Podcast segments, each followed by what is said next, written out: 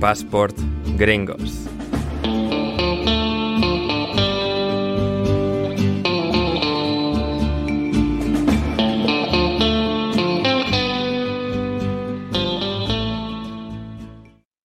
Bienvenidos a Passport Gringos, vuestro podcast favorito sobre deporte y cultura pop norteamericana. Y pocas cosas hay más distintivas del deporte en América que el draft, un concepto extrapolado de las fuerzas militares y aplicado al deporte. Por un lado, son ligas cerradas en Estados Unidos. Por otro, cosas como el draft hacen de ellas ligas ultra competitivas, ligas en las cuales la calidad y paridad es inmensa, en las cuales un equipo puede pasar de ser último a ser campeón en cinco años o menos incluso. Y parte crucial de ello es el sistema del draft. Hoy hablamos de eso en Passport Gringos y para hacerlo me acompaña como siempre mi inestimable copresentador David Mosquera. ¿Cómo estás David? Hola Ander, ¿cómo, cómo estás? Muy bien, encantado, encantado de estar aquí grabando un nuevo episodio de Passport Gringos contigo y con toda nuestra querida audiencia. El décimo, décimo episodio de Paz por Gringos, ¿quién lo diría? Hemos llegado al décimo, no nos hemos matado, no, o sea, sí, sí, hemos llegado. ¿Quién nos lo iba a decir, eh? Cuando, cuando se nos ocurrió la, la loca idea de, venga, vamos a, vamos a hablar de, de cosas norteamericanas, de, de, cultura y deporte, aquí ilustrando a, a las masas, a, a, todos tus fans, que ahora son fans del programa, a todos, los que, a todos mis fans, y hemos que creado esta unión de, de poder y éxito. ¿Y, ¿Y, quién iba a decir cuando empezamos en este proyecto que yo me iba poco a poco a convertir en un fanático del wrestling? ¿Quién iba a decir eso? eso ha sido el plot twist más, más sensacional de todos. Y además, me ha muy rápido. Muy rápido, escaló muy, muy rápido, como el, como el famoso meme de Ron Burgundy. Pero eh, sí. esto de, del wrestling, además, viene muy, está muy relacionado con el episodio de hoy, porque eh, sí. después de WrestleMania, que es el mayor evento de la WWE, hicimos el episodio número 7 dedicado a esto. Eh, mm. Triple H, hoy creo que es comisionado o algo así de la, de la compañía. Bueno, lo ha sido desde, durante el último año, ahora ya, o sea, sigue siéndolo, pero solo de título y ya vuelve a mandar papá, o sea, Vince. Papá Vince. Bueno, anunció, que iba, a haber, anunció que iba a haber un draft en, en la compañía. Y a partir de ahí, hablando con Ander, dijimos, bueno, se acercan los distintos drafts, draft, perdón, de las distintas, de los sí. distintos deportes en Estados Unidos.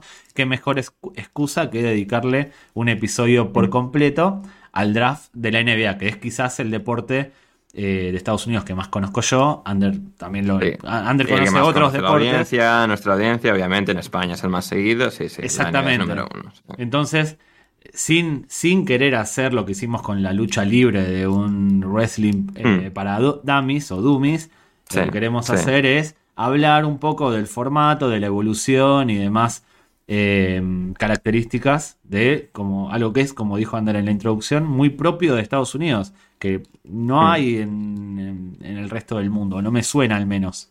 No, a no ser que haya alguna excepción en algún lugar que se nos escape, no es no es una tradición que, que, que haya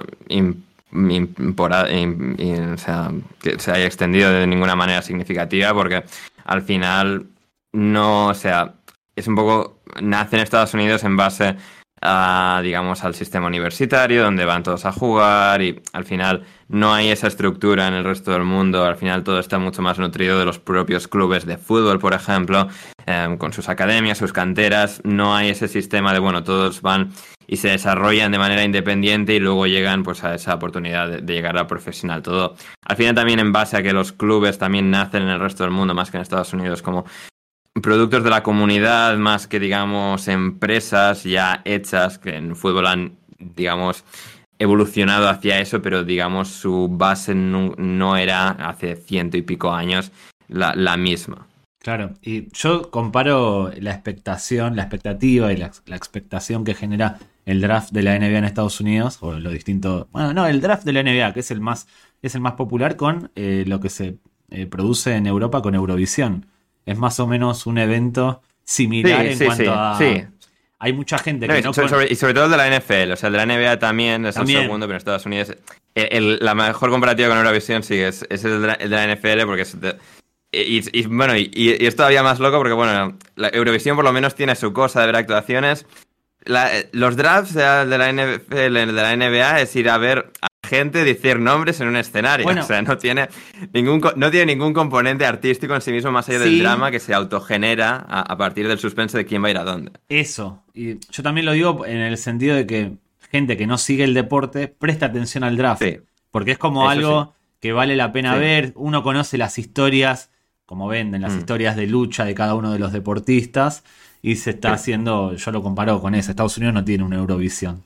Eh, No, hay algo. no, no. Me sorprende que no participen en Eurovisión todavía, considerando Claro. a Australia, pero. Claro, Pero no ¿cómo no se metieron ahí? Eh, hay algo que están Sí. haciendo mucho, hablando de esto del draft de la NFL. Hay algo que se, que se puso de moda en Brasil en el último mundial y en el, creo que en el anterior también, cuando el seleccionador da la lista de los convocados Uh. para el mundial de fútbol. eh, está, eh, se, se puso de moda que los futbolistas se filmen o se graben recibiendo Sí. la noticia, que es algo muy parecido a lo que sucede en la NFL, donde en Mm. el draft de la NFL, por ejemplo, donde cuando se dice Sí. el nombre del jugador, está siendo filmado y uno puede ver su reacción de sorpresa, de emoción, de alegría, en el 99.99% de los casos, porque hubo excepciones de tipos que Sí. fueron elegidos sin querer ser elegidos por esos equipos. Pero bueno, eso es para Exacto. harina de otro costal. Sí, sí, sí. Efe- Efectivamente, efectivamente.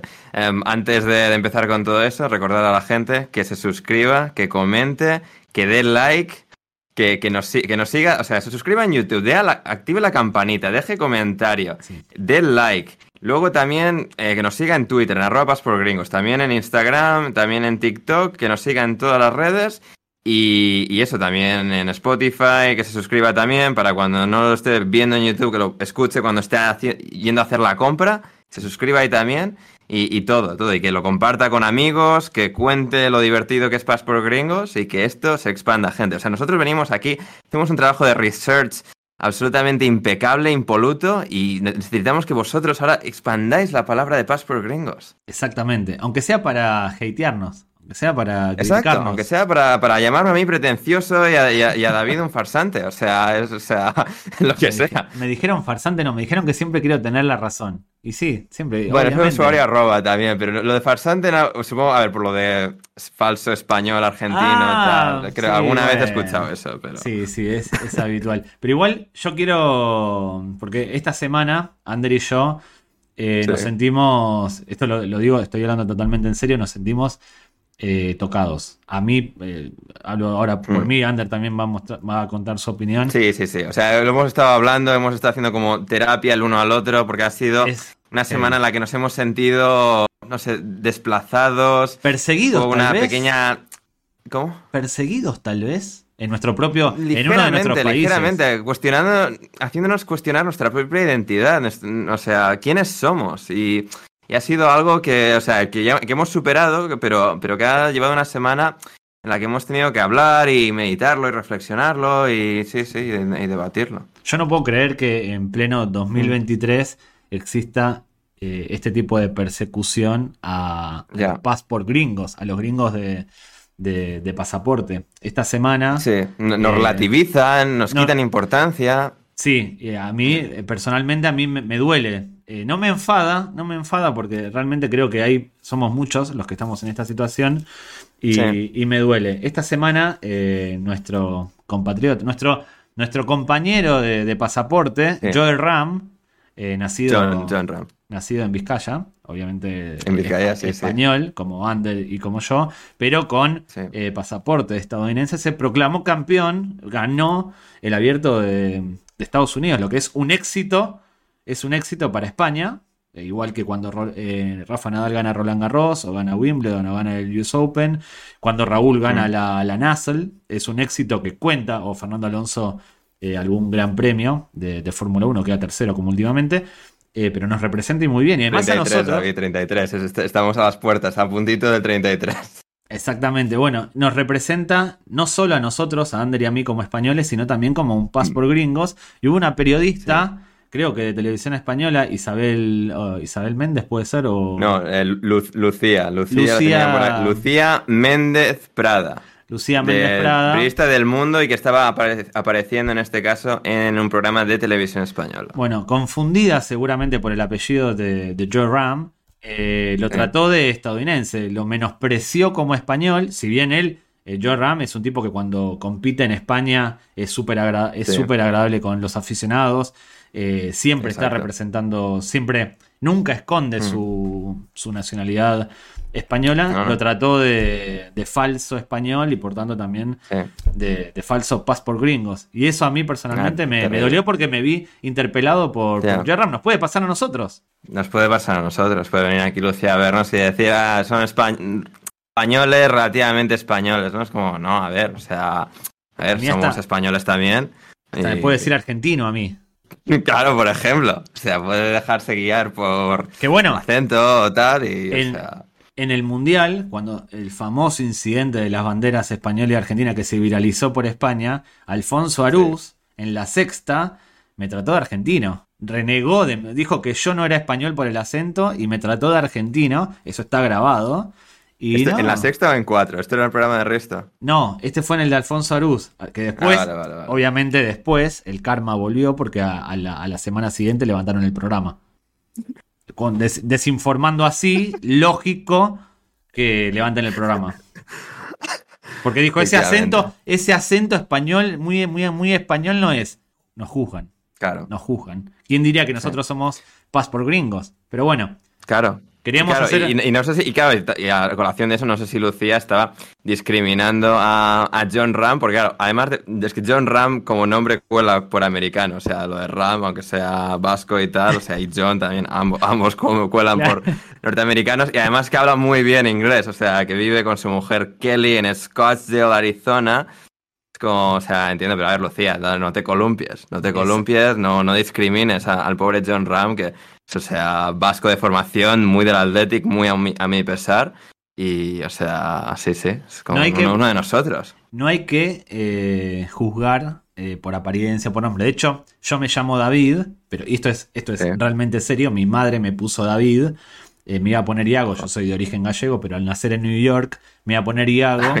Y descartaron mis padres el nombre Iago porque podía ser, podía sonar raro en Estados Unidos. y Ya. Me pusieron David. Yo no soy David. Soy originalmente David. David. y esto es fuera de broma. Eh, el Sí, origen sí. de mi nombre es David, no David, que Claro. es un- obviamente un, Claro. un nombre español. Ya, bueno, o sea, que en España tampoco era súper chocante llevarte a. España y que te llamasen David. Ya jugaban con eso, mis padres ya jugaron con eso de que iba a ser ambiguo en cuanto a nacionalidades, que, que iba a jugar con eso y dijeron, vamos a ponerle David, así puede salir por David. Soy- eh, estuvieron bien, estuvieron, estuvieron bien. Pero bueno, no venimos a hablar de apellidos, queríamos hacer ese descargo, queda aclarado. Correcto, y ahora sí, correcto. vamos al tema de hoy, el draft. Y bueno, y, que, nos, que nos apoyen en el chat, que nos, nos manden mensajes de apoyo, que lo necesitamos Sí. en estos tiempos duros, y que aprovechen y comenten y ayuden al algoritmo. Exactamente, exactamente. Pero eso, vamos, vamos con lo de hoy, que es el draft, eh, el concepto del draft. Eh, interesante concepto, porque como estábamos comentando al principio, al final es una cosa muy particular de cómo funciona el deporte en Estados Unidos, con ligas cerradas, que sí.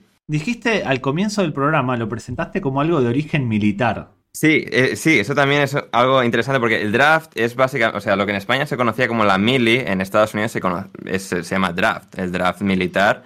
Cuando la guerra de Vietnam, las de Corea y tal, pasas por el draft de militar y te, o sea, tienes que alistarte en el ejército. El concepto es básicamente ese de, digamos, un listado de jugadores universitarios, hacemos un draft y nosotros elegimos y ellos están, entre comillas, obligados si van a jugar a este deporte a, a jugar con, con nosotros. Y digamos, la palabra y el concepto y la idea está extrapolada de lo que en Estados Unidos se conoce como el draft, que en España pues eso, mili, el servicio militar, pero, Pero- lo que es la mili en España es el draft en, en Estados Unidos. Es como que eres elegible para Exacto. ir. Eh, fuiste tienes- elegido en, eh, en el draft. Te hicieron un draft, te draftearon, te draftea eh, el servicio militar y, y tienes que ir, en este caso, a, a jugar a, a Ok. la NFL, a la NBA, a, a lo que, a lo que toque. Pero sí, sí, eso es, digamos, el origen de, de la palabra y del concepto. Y, y claro, pues es algo que eh, muy distintivo de, de las ligas en Estados Unidos, así como son ligas cerradas, son ascensos y descensos, compensan con bueno, pues una mayor igu- igualdad de, de arriba abajo, de en el que pues una mayor cantidad de equipos aspiran a ser campeones y no en una misma temporada, que al final pues tienes un grupo reducido que realmente aspira a ganar el título en cualquiera de los deportes en una temporada. digamos, en un periodo de cinco temporadas, por ejemplo, eh, puedes pasar de último a, a campeón. Los Colorado Avalanche son el ejemplo más reciente que se me viene a la cabeza, que en la NHL en 2017 quedan últimos y en 2022 son campeones, son los vigentes campeones. Y, es algo que pues, tiene, tiene ese componente muy, muy interesante de cómo funciona eh, el deporte y cómo lo consiguen igualar. El draft, lo que, o sea, ocurre porque en 1900, la época de la década, mejor dicho, de 1920, pues ya estaba la NFL en funcionamiento. La NFL ya era después del béisbol, realmente el béisbol estaba, luego tenías la NFL, luego aparece la NHL y la NBA. Pero en aquella época la, NFL pues ya estaba rodando, ya empezaba a tener cierto tirón, cierta importancia. Y claro, lo que sucedía, eh, creo en una liga de 20 equipos en la época, más o menos, creo que 23 para el año en el que instalaron el draft en 1926. No, 26, no, 26 es cuando estaba al principio, luego acaba, si no tenía por aquí mal apuntado, lo tenía en el 35, es el primer draft oficial de, de la NFL. Pero, como decía, Em, esto se empieza, o sea, esto la idea surge porque, digamos, los equipos con mayor poder económico, que más prestigio habían acumulado de haber ganado ya varios títulos, eran los Chicago Bears, los Green Bay Packers, los New York Giants, los Washington Redskins de la época, y los Philadelphia Eagles, por ejemplo, estaban quedando rezagados, estaban quedando rezagados, no tenían tanto poder económico, ni cuando, digamos, podían igualar la oferta económica por X jugador que aparecía de la universidad y era, digamos, libre mercado para que el jugador fichase por quien quisiese. Philadelphia Eagles, si podían, digamos, igualar la oferta, el jugador acababa decantándose por el otro equipo porque los Philadelphia Eagles no tenían, digamos, el, prestigio ganador, eh, el aura ganador como sí que tenían otros como los Bears, los Packers, los Giants o los, los Redskins de, la época. Como pasa en el fútbol hoy en día, que un jugador a veces prefiere fichar por Barcelona, Real Madrid, Inter, Milan, lo que sea, que por equipos pequeños, aunque estos equipos le paguen, básicamente. Exacto, sí, sí, como cuando Cristiano va eh, del United al Madrid, o sí, sí, o sea, ocurrió, ocurrió miles, miles de veces y eso era, digamos, la, la realidad de aquel momento. Y entonces, el propietario de los Philadelphia Eagles de, la época, Bert Bell, em, se le ocurrió la idea de, mira, vamos a montar esto en draft para igualar, igualar la liga, que no se, para que haya competitividad, para que sea, se mantenga como un producto, producto atractivo, porque digamos, en aquella época, ya en Estados Unidos, pues bueno, el concepto ya era una liga cerrada porque no había pues esta estructura de divisiones que sea en fútbol europeo.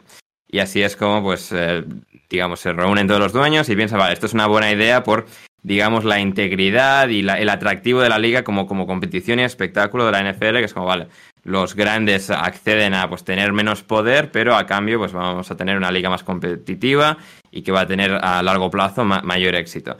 Y curiosamente, en ese en el primer draft que ocurre, o sea, la idea se aprueba en el 35, 1935 y luego en 1936 eh, ocurre el primer draft y los Philadelphia Eagles, que habían sido el peor equipo de esa última temporada, eligen los primeros y de manera muy divertida y graciosa, eh, eligen a Jay Berwanger, que tiene una historia, bueno, pequeña pero divertida. Es nativo de, bueno, nativo de Iowa, pero que había jugado a la en la Universidad de Chicago al fútbol americano. Le eligen a él, pero claro, como luego ha ocurrido con los años, hoy en día ya no ocurre porque, digamos, tienes conversaciones con ese jugador para que no, ocurre el, no ocurra el acto humillante de eliges a este jugador y se niega a jugar contigo, porque digamos, tú le puedes elegir y tú puedes adquirir sus derechos como jugador, pero él no está obligado a tener que jugar eh, para ti. O sea, si va a jugar con alguien, tiene que jugar contigo, pero puede decidir no jugar en, esta liga. Y eh, pues eligen, eligen a Jay Berwanger y lo que sucede es que no llegan a un acuerdo y claro, pues un poco el plan del dueño de los Eagles se viene abajo y, la, acaban teniendo que traspasar a este hombre. Lo traspasan, digamos, sus derechos precisamente a uno de los dominadores de la época, que era su, digamos, entre comillas, Chicago nativo, eh, su Chicago nativa, en este caso, eh, pues le traspasan y se va a los Bears y los Philadelphia Eagles en ese primer intento, pues bueno, les dan un jugador compensatorio y tal, pero fue como ese primer momento que, o sea, así como de, digamos, como de fracaso, porque joder, para los Eagles toda la idea de vamos a hacer esto y tal, no salió bien y ya muy rápido por... Sí fue, una, fue una muy buena idea para equilibrar la liga, pero mal ejecutada. Porque no contemplaron la personalidad de los jugadores, que los jugadores son seres humanos que piensan y deciden. No corrigieron eso de lo poco apetecible que era jugar en el último clasificado de, la liga. Sí, sí, sí. Y para terminar con Berwanger, y ahora vamos a lo que fue, digamos, el, draft de la NBA y como que fue el segundo en, emerger, a pesar de que ya estaba, digamos, ya existía la liga de béisbol y la de hockey. Em, lo que ocurre con, con Jay Berwanger, que es divertido, es va con los Bears, pero con los Chicago Bears tampoco llega a un acuerdo, tampoco llega a un acuerdo económico y um, acaba decidiendo, porque además era Estados Unidos ya saliendo de la época de la depresión económica de los años 20, que había los 10 y 20 que digamos había sacudido de manera muy muy dura la economía y a toda la, toda la sociedad norteamericana. Y, y claro pues él, él, decide en vez de jugar con los Bears decide eh, eh, no alistarse pero eh, se va a trabajar de en una fábrica de, de goma de hacía productos de goma y tal en Chicago. Y él él va ahí también no solo porque le daban más dinero sino porque él quería mantener su estatus de jugador amateur también, porque si hubiese firmado con los Bears perdía el estatus de jugador amateur porque él quería presentarse a las Olimpiadas. Um, en, en, este caso, no para jugar al fútbol americano, sino para hacer decatlón, creo, si no me equivoco, algo, algo de, este, que, de segura, este estilo. que seguramente le iba a dar muchísimo sí. más dinero que el fútbol americano. Bueno, sí, de, es que, y de hecho Jaber Wanger acaba diciendo que fue uno, es uno de sus grandes arrepentimientos vitales el no firmar con los Bears en aquel momento porque nunca se convirtió en jugador profesional. Y una última, una última anécdota que, que he leído de Berwanger, esto justo antes de empezar el programa, es que um, en un partido universitario con la Universidad de Chicago contra la Universidad de Michigan, de, de Michigan en Ann Arbor, um, se enfrentó al que sería futuro presidente de los Estados Unidos, Gerald Ford, y en un placaje, porque en aquella época jugaban sin cascos, eh, así como bueno, de tela, eh, le, le, hizo una cicatriz debajo del ojo al, presidente Gerald Ford y es por eso, porque este, porque este tío le, le, dio un golpe.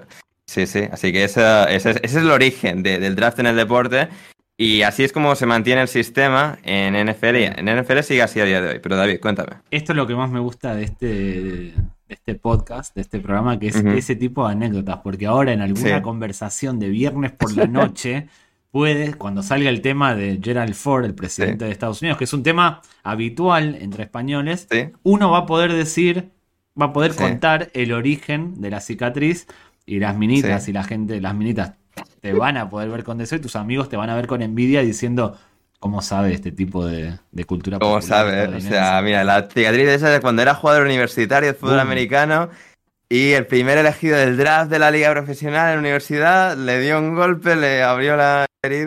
Y ahora, ¿cómo y sabes está. esto? Voy a parafrasear a los, sí. a los emprendedores de TikTok y de Instagram. Exacto. ¿Cómo sabes esto? Porque sí va a paz por gringos.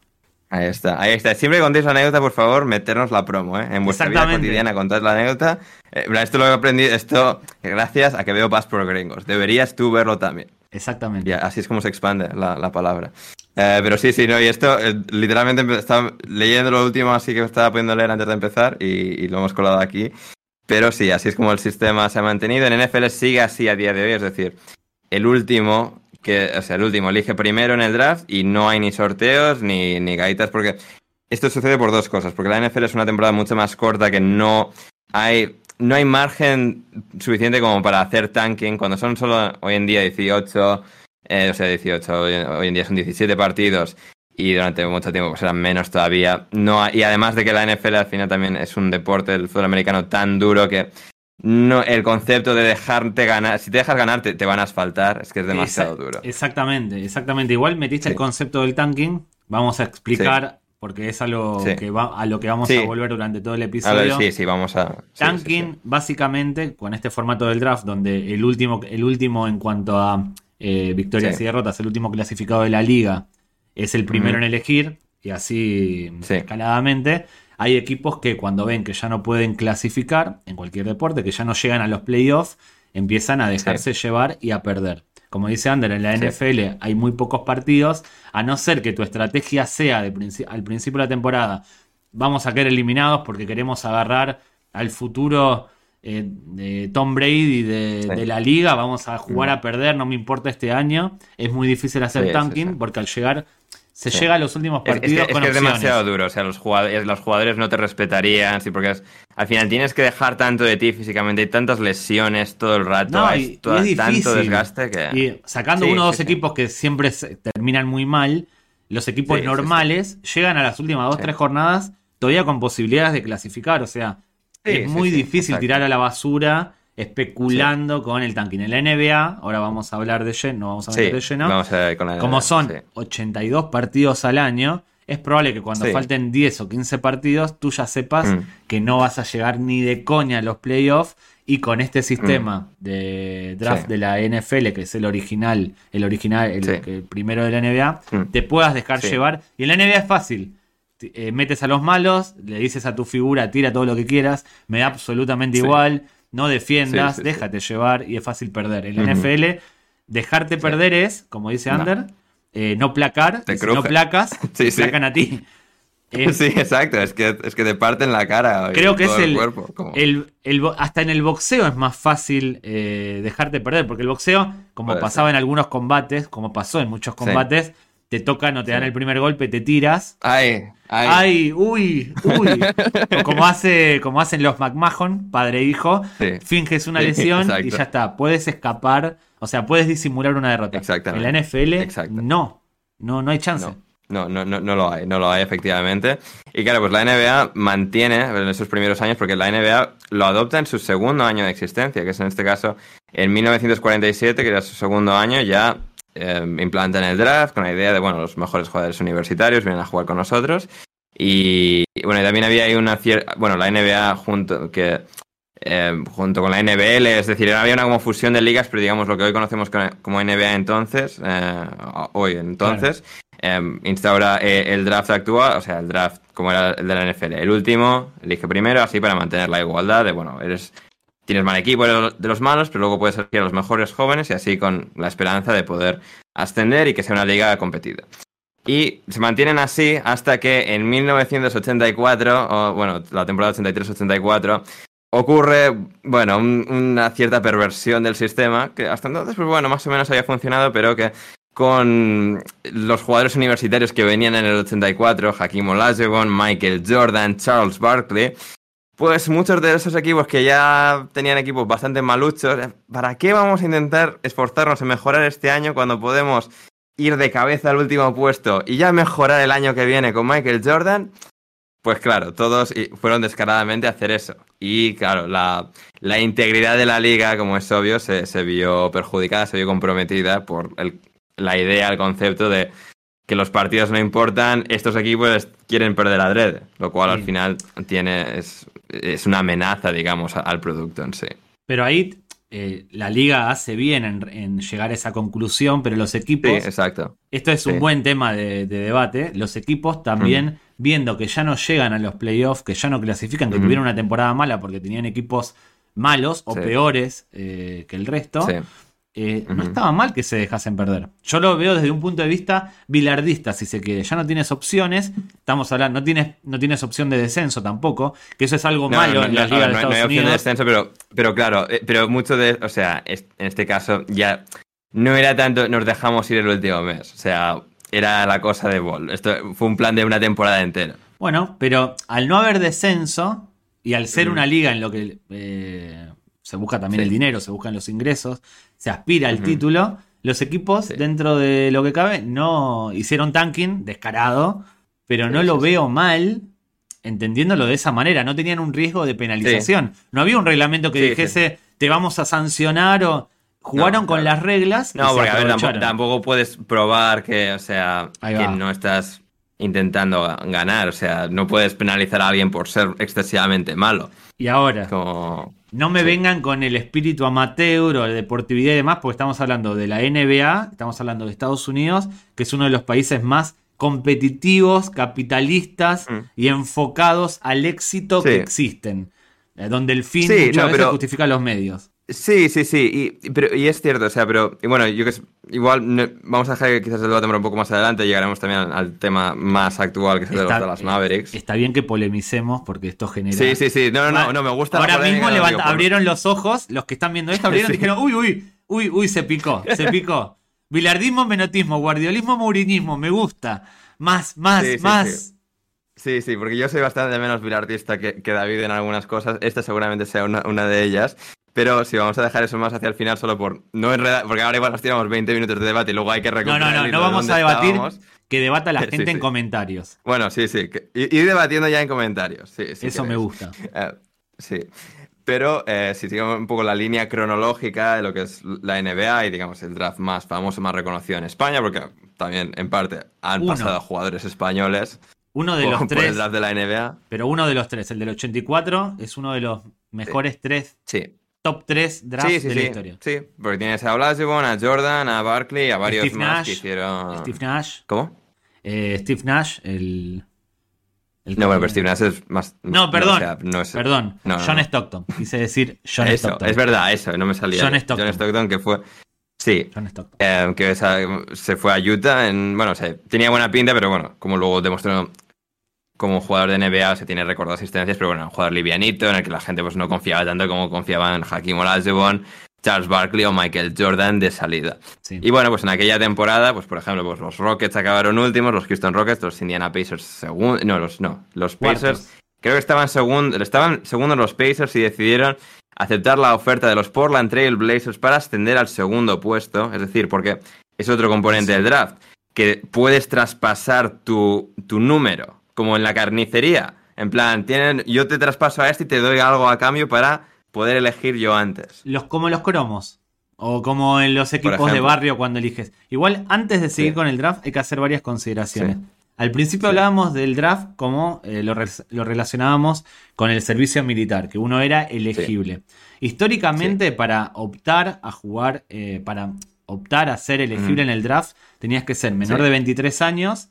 Eh, podías ser jugador, históricamente estoy hablando, no actualmente. Podías estar en Sí. el instituto, podías estar en la universidad, tenías que tener menos de 23 años. Esa era la lógica del draft. Y el draft, ese proceso de selección, duraba hasta entrado a los 80, solían ser entre 8 y 10 rondas. Es decir, los equipos iban eligiendo, eligiendo, eligiendo, al llegar al, puesto, al último lugar, se volvía a repetir la ronda, se volvía a repetir la ronda. Eso fue Sí, cambiando con básicamente el, tiempo. mismo orden, sí, sí, sí. Exactamente. Así hasta terminar. Y como en la NBA ustedes saben que existen a lo largo de toda la, la gran parte de la temporada la posibilidad de intercambiar jugadores, una de las cosas con la que negociaban los equipos eran con esas eh, posiciones de elección en el draft. Uno podía cambiar, por ejemplo, a Michael Jordan, los Chicago pudieron haber cambiado a Michael Jordan por eh, las próximas 17 elecciones en el draft de Sí. tal equipo. Se- Eso sí. está permitido en la NBA. Desconozco si en Eh, otros a, a deportes. Kobe Bryant no le draftean Los Ángeles Lakers Exacto. años después, le draftean los Charlotte Hornets. Exactamente. Y a que no habéis visto nunca a Kobe Bryant jugar con los Charlotte Hornets, queridos amigos. Exactamente. Bueno, eso se Mm. permite en la NBA y también lo hace entretenido. El sistema de traspasos Sí. de la NBA, estamos hablando de la NBA, a mí me parece muy entretenido. Sí, sí, sí, eso le añade ese componente de drama, de, mira, pues X equipo quiere a este jugador, asciende, el otro, mira, pues este no es, tiene tan buena pinta, pero a nosotros creemos que nos puede funcionar, no es tan codiciado, bajamos nosotros, tal, y, y sí, en la NFL ocurre todo el rato, la semana que viene es el draft de la NFL, ha habido ya un traspaso enorme para, y creo que era el sexto o séptimo clasificado, que eran los Carolina Panthers en, digamos, orden inverso, han ascendido al segundo puesto y tal. O sea, no al segundo, al primer puesto. Al primer puesto porque lo tenían los Chicago Bears, que ya tienen su quarterback, digamos, y los Panthers, por ejemplo, querían, quieren ahora su, su quarterback la semana que viene. Pero volviendo a la NBA. Volviendo a la NBA, pues eso, después de ese año tan...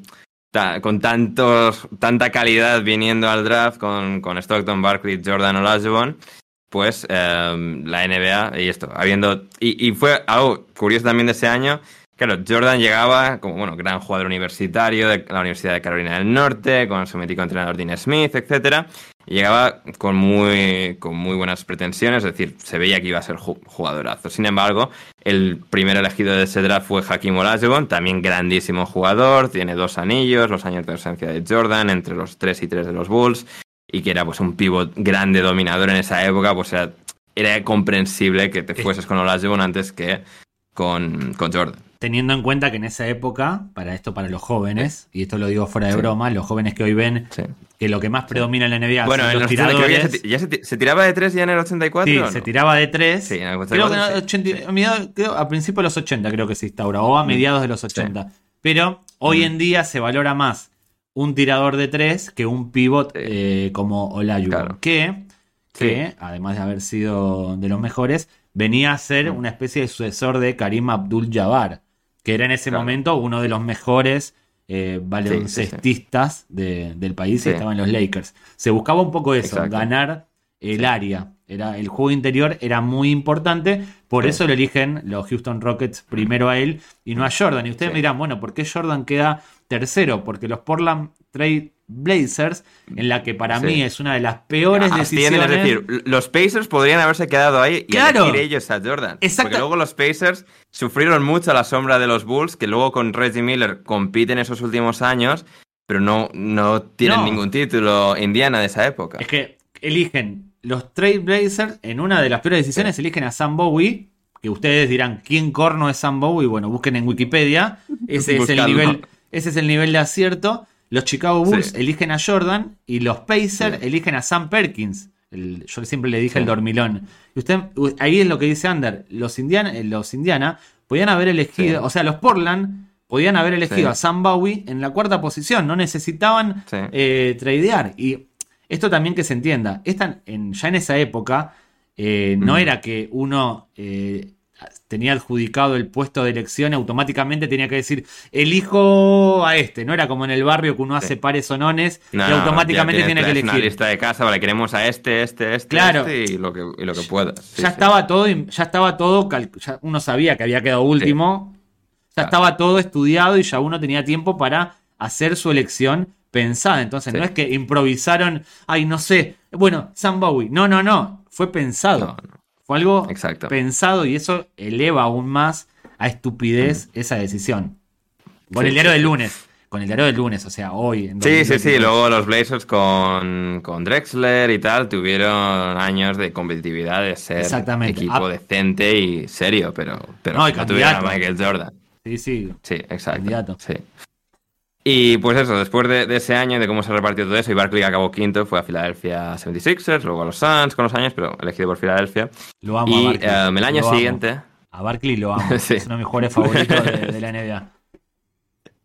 Sí, y, y bueno, pues eso, el año siguiente la NBA decide, mira, vamos, o sea, para que esto no sea semejante descaro, vamos a intentar desincentivar quedar último, es decir, seguimos recompensando a los malos para que la liga se siga igualando, pero...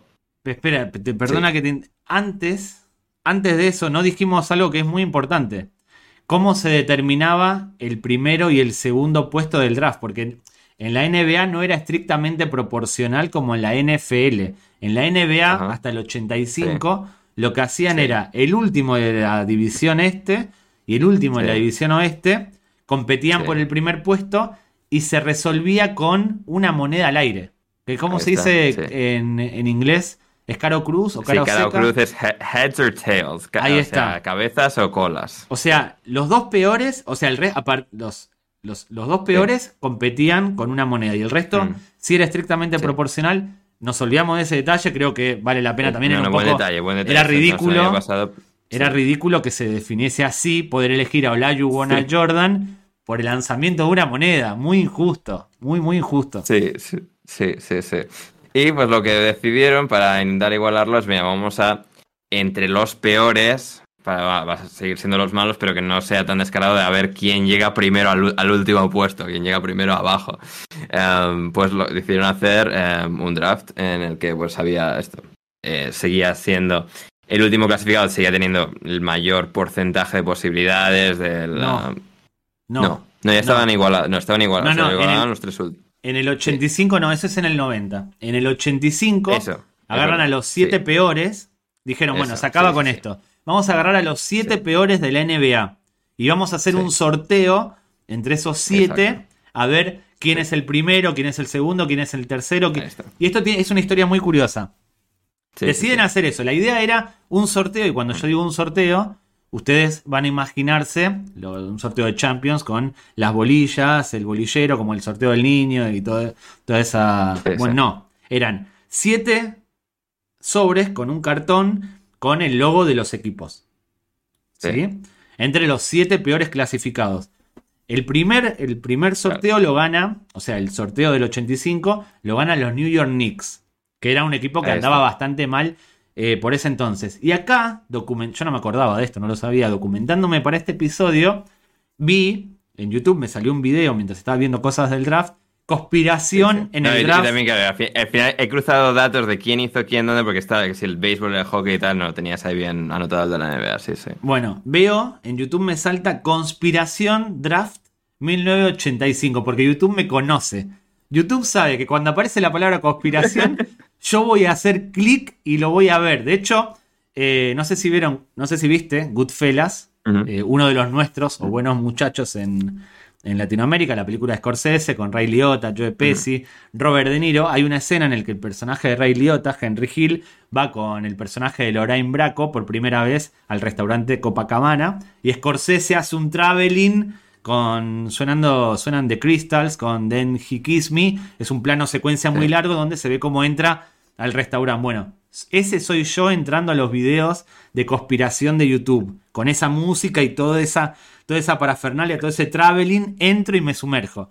Aparentemente, el encargado, había un, un, un auditor, un escribano, un supervisor de la NBA, que era el que metía los sobres. Sí, era, una, una auditoría, una pequeña esto, compañía que hacía, lo, digamos, los- Sí, trámites. Era un- él Sí, trabajaba sí, para la NBA y era un tipo que iba a meter en, en el, en el bolillero esos sobres, que eran grandes, eran aparatosos. y en esta era conspira- como, o sea, Era un sobre muy grande. Era un sobre grande, Mm. blanco, todos iguales. Pero se Mm. ve como el tipo va metiendo sobres y hay uno que mete de una cuarto. forma. Claro, que mete una forma distinta. De hecho, choca contra. Sí, un- el, el- el choca como con Raro. ¿Qué haces? No, no, déjalo caer. ¿Qué Claro. haces aquí? O sea, Es raro. Empezó a temblar el pulso de manera muy extraña. Sí, Howard Stern, que era el encargado de sacar esos sobres, David, miraba David, atentamente. David. David, Stern, perdón. Howard Stern es, hace otro otro. tipo de cosas, sí, hace otro tipo de Sí. cosas. Personaje importantísimo de la cultura pop de Estados Unidos, por cierto. Sí. Eh, Haremos igual un episodio un día. Sí, sí. Sí, pero pues, tra- trayendo invitadas para que hagan lo mismo, no, no. No, no, no, eso no, no, no. No. no, no. Bueno, sigue siendo. eh, sí, sí. Que tenía un programa de radio que sigue a día de hoy siendo un. de Fue uno de los primeros Sí, sí. videocasters de... Sí, porque- sí, sí, no, o sea, de, de radio, o sea, tiene una historia larguísima, interesante, pero sí, en este caso David Stern, David Stern, el, el comisionado, que- Bueno, que, mi- además acababa de llegar, digamos, o sea, la había nombrado hace poco a David Stern, esto es parte un poco de la trama, de este hombre nuevo que quería un poco buscar formas de salvar a la NBA, porque económicamente en los 80 estaban no muy el allá. Tebas, el Tebas de la NBA. Sí, El, el Tebas. correcto. Sí, Bueno, sí. Se ve en estos videos de conspiración, porque hay varios, se ve como Sí. este hombre mete el sobre, pero cuando lo mete choca contra, una, contra un herraje que tenía el bolillero, sobra y se puede apreciar que está doblado el sobre, que tiene como una, si jugaron a las cartas, si alguna vez vieron una carta marcada o jugaron a las cartas en, un, en una baraja antigua, saben que uno más o menos puede ver o marquitas, o, eso, si jugaron a las cartas, lo saben.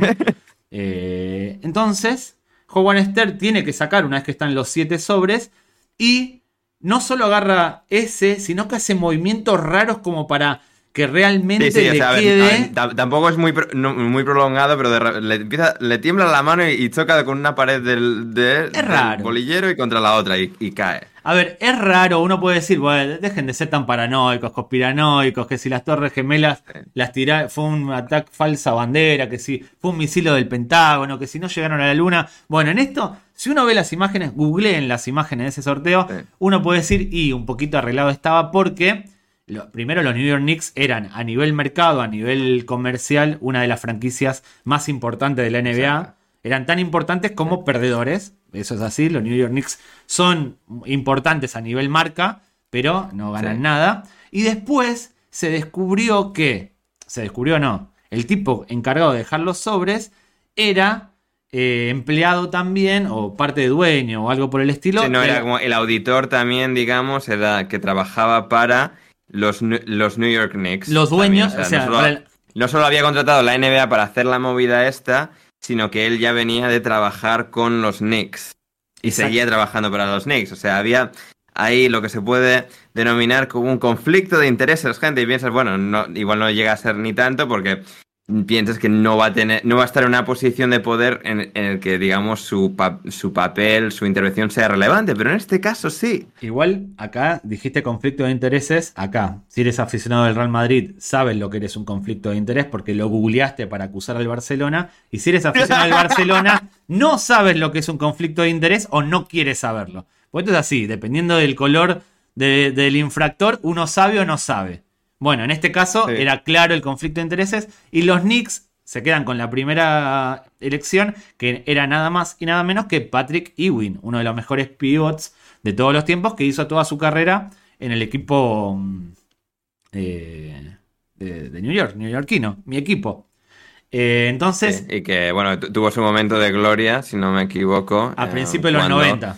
Sí, no, bueno, sí, sí, si no, o sea, porque a ver si voy a confirmar que estaba todavía en el equipo, sí, o sea, tienes realmente su momento de gloria es por aguantar un año más que Jordan y llegan a la final del 99, los Knicks contra los Spurs pierden, pero después de toda la hegemonía de los Bulls, Pero tuvieron su aparición. en los 90, en la época de Jordan incluso, eran candidatos siempre, de hecho, alguna Sí, vez sí, no, eran uno de los rivales. Con, eh, con John los Starks Pistons, con los Pacers, con toda esa gente, los Knicks eran rivales de los Bulls. sí. Era, era un equipo. Fue durante, durante el tiempo que estuvo Patrick Ewing, fue un equipo competitivo. Ahí es lo que decía Ander, que los equipos, la- lo importante es tener una buena elección, como puede ser Jordan, Ewing o tantos otros, Mm. no te garantiza que el año que viene vas a ganar el título, porque obviamente hay un proceso de adaptación, pero te permite aspirar, si el jugador realmente es bueno y lo vale, a en un par de años, eh, en cuanto se foguee, en cuanto agarra el ritmo, aspirar a ganarlo, porque además eh, si quedaste último, vas teniendo más opciones, te pueden venir más jugadores, otras selecciones. Suele ser así. Pero bueno, y en el 90 sucede lo que dice Ander, porque eh, había equipos, ya, si en los, antes del 85 tanqueaban, quedando entre los siete últimos, tenías las mismas, o sea, los siete últimos tenían las mismas posibilidades de quedar, de elegir la primera opción. O sea, daba igual quedar Sí. último que cuatro o cinco lugares por encima del último. Exacto. Entonces, en el 90 sucede lo que dice Ander. La NBA dice, no, basta, nos cansamos, vamos a hacer lo siguiente. Los que clasifican a playoff tienen las últimas posiciones de elección en orden descendente, es decir, el campeón último, o ascendente, llámenlo como quieran, ¿se entiende? Sí. Y los, el- los otros, el resto, van a sorteo, pero con distintas posibilidades. Esto es algo que se mantiene hasta hoy. Los, los tres últimos, los tres últimos de cualquier categoría, tiene cada uno un 14% de posibilidades de quedar Sí. en, el, en el primer puesto Sí, del eh, draft. bueno, y ha habido pequeñas modificaciones. La última es esta, la de que los tres últimos, sin excepción, tengan, digamos, para que no haya esa persecución final por el último puesto y quieras perder más todavía, los tres últimos, en igualdad, digamos. Y, y eso, pero ha habido pequeñas modificaciones, eso, desde el 84, el 90, tal, si me- lo han- creo- Luego, la el último retoque fue 2019, donde lo han dejado así en los tres últimos, porque durante los años previos el primero retenía algo más de, de poder, el último retenía un porcentaje Sí. algo mayor que, que, lo- que los demás. Es que creo, no, acá creo que estoy jugando con los años, estoy confundiéndome. En el 90 lo que hacen es cambiar los sobres por bolas. Algo más lógico. Eso, sí, sí, y creo que eso. es en el 99 donde meten el porcentaje, o sea, dividen por porcentaje a los distintos clasificados. De manera que los tres primeros, cada uno tiene un 14%, el cuarto tiene un 12.5%, el quinto tiene un 10 y pico, el sexto va decreciendo así. Ustedes dirán, pero ¿por qué? ¿Qué estupidez es esa? Para que no sea tan predecible el puesto del draft que te va a quedar. Es decir, si bien tienes un 14% quedando último, el que queda cuarto por la cola tiene un 12.5. No hay tanta diferencia. O sea, estadísticamente viene a ser, no es lo mismo, pero casi Sí. lo mismo. No te garantiza la primera Exacto. elección. De hecho, la mayoría no, no se mantiene esto de que el último elige primero. Ah, hubo una No, ocasión no. con los Pelicans, o con los Pelicans, como se pronuncie, que quedando Pelicans, octavos, sí, sí. quedando octavos o novenos, tuvieron la primera opción. El último de esos De hecho, de hecho, no solo los Pelicans, David, los Chicago Bulls eh, con el quedaron eso, con el puesto número 8 en el 2008, con- o sea, contra todo pronóstico, con- te- consi- ganan la lotería para elegir primeros en el draft y se llevan a Derrick Rose, que iba a ser el total. heredero de Michael Jordan y durante cuatro años eh, lo fue, pero lo que le eh, se terminó antes de tiempo. Qué lástima lo que le pasó a Derrick, Rose, a Derrick Rose porque me encantaba. Sí. Y hubo también Sí. alguna modificación más, aparte de esto del porcentaje, que es, es muy bueno para... Han, ha habido también. pequeños retoques y tal a lo largo de los años. Hay uno fundamental, que esto sí para mí es importante, que es en el 2006, donde eh, se prohíbe... Cinco, cinco. Diría que es 5. O sea, para el de 2006. eh, Sí, claro, el último sí, es el de exacto, 2005. dos. el de, Sí, el de 2006. Ya los jugadores del instituto no solo no eran drafteables, sino que imagínate, Mm. terminaste el instituto, dice, no, yo no voy a. Tiene, tuvo, para ser elegible tenía que pasar un año desde que te gradúas del instituto. Es decir, Sí. tenías que tener el instituto terminado, un año y menos de 23 años.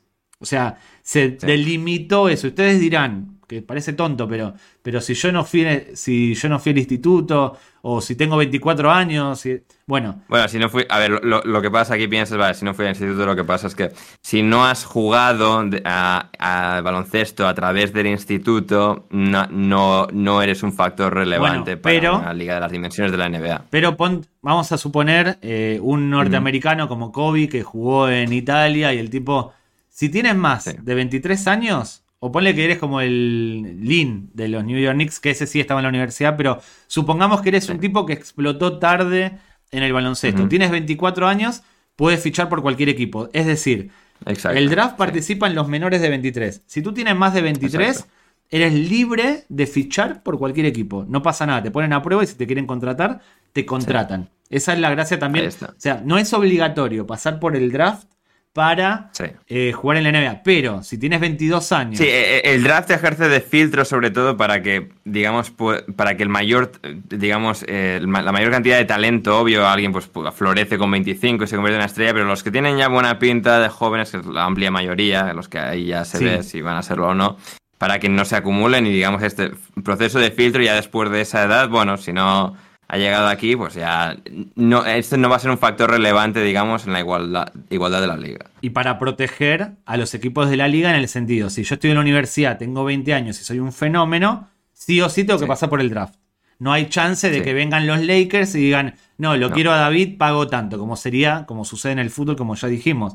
En el fútbol y Sí. en el Real Madrid te ficha y listo. No, en la NBA, Viene si tú estás... Florentino a Brasil a ver cuáles son los Exacto. mejores jóvenes y venga, Vinicius, Bueno, Rodrigo, el último, eh, eh, ¿cómo es? Hendrik el último, no. Hendrik del Palmeiras. Bueno, ese es un Ese, ejemplo sí, perfecto. En la NBA, los, los Mm. baloncestistas de afuera, eh, con menos de 23 años, para poder pasar a formar parte de la NBA, tienen que declararse elegibles.